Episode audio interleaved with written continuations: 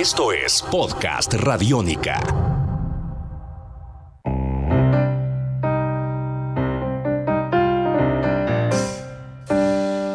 Hola y bienvenidos a los libros de Medallo, un podcast radiónica.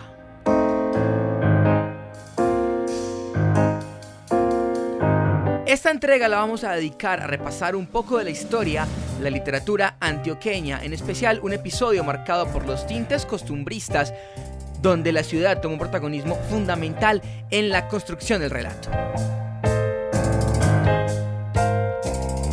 Este episodio se daría en pleno siglo XIX, donde se empezaban a vislumbrar inicios del romanticismo y el naturalismo en la literatura antioqueña. Ese momento dio origen a lo que luego sería considerado como cuadro de costumbres.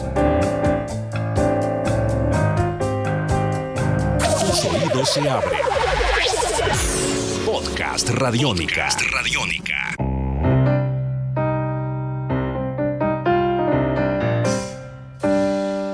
Iniciemos la historia en el siglo XIX, exactamente en el año 1835. Después de realizar una búsqueda para constatar la existencia de textos de carácter literario publicados por antioqueños en esos periodos, se puede afirmar que durante ese lapso se origina y se configura en Antioquia una literatura regional que tiene unas características propias. El fenómeno de la literatura regional es bastante complejo. Muestra de ello es que algunas de las así llamadas están escritas en un idioma propio, como la literatura provenzal y la catalana, mientras que otras, por el contrario, se expresan en el mismo idioma de la metrópoli, como sucede con la antioqueña, la guachesca, la literatura del sertón brasilero. La literatura antioqueña entonces fue reconocida desde sus inicios por autores santafereños como José María Vergara y Vergara y Julián Páez, entre otros, quienes fueron conscientes de su valiosa diferencia al punto de llegar a ubicarla en algunos aspectos por encima de la literatura que se hacía en Bogotá.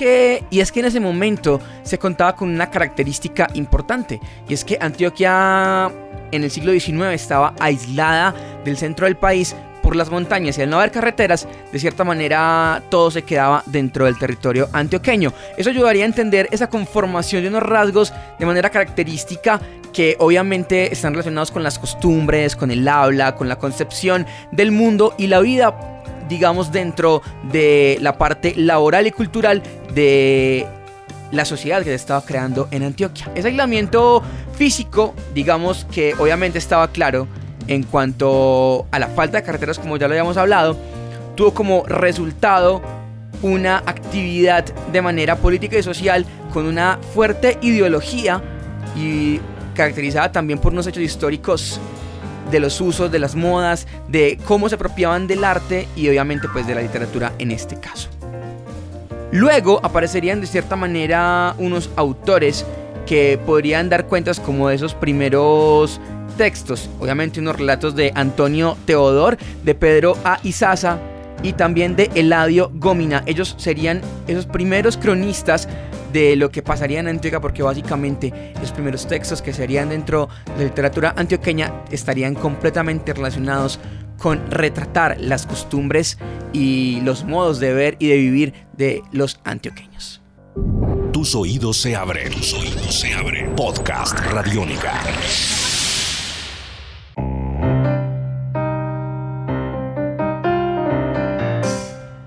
Seguimos en podcast Radiónica, hoy hablando de un fenómeno y un episodio de la literatura antioqueña del siglo XIX llamado Cuadro de Costumbres. Ese episodio donde se retrataba la ciudad, se retrataba los pueblos en ese momento como lo que sucedía en las calles, lo que las familias aristocráticas hacían y a lo que estaban acostumbradas a asistir dentro de ese mundillo que se vivía en el departamento de Antioquia, además caracterizado, como ya mencionamos, por un aislamiento geográfico que garantizan o de cierta manera propician las montañas.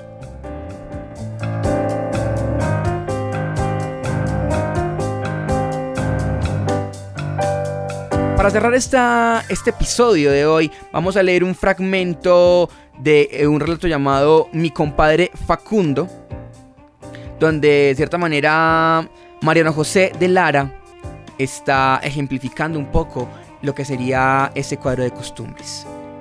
Y ya que estoy discurriendo sobre el carácter de los antiguos, observaré que estos no tienen pasiones a medias, por lo regular sus acciones son impetuosas, sus sentimientos enérgicos. Y aquí resulta que los que toman un buen camino, los que se proponen un objeto laudable como mi compadre, a despecho de todos los obstáculos, van muy lejos, pero también cuando alguno se echa a rodar por mala pendiente de los vicios, no se detiene hasta llegar al abismo.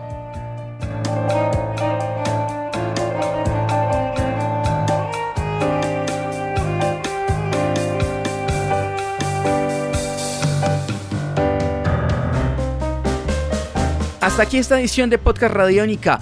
Mi nombre es Sebastián Martínez y nos escuchamos en una próxima edición de los libros de Medallo para repasar más la literatura creada entre estas montañas. Salva tu mundo, usa Radiónica.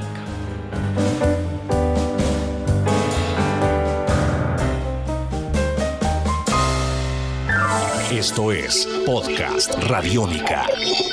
Podcast Radiónica.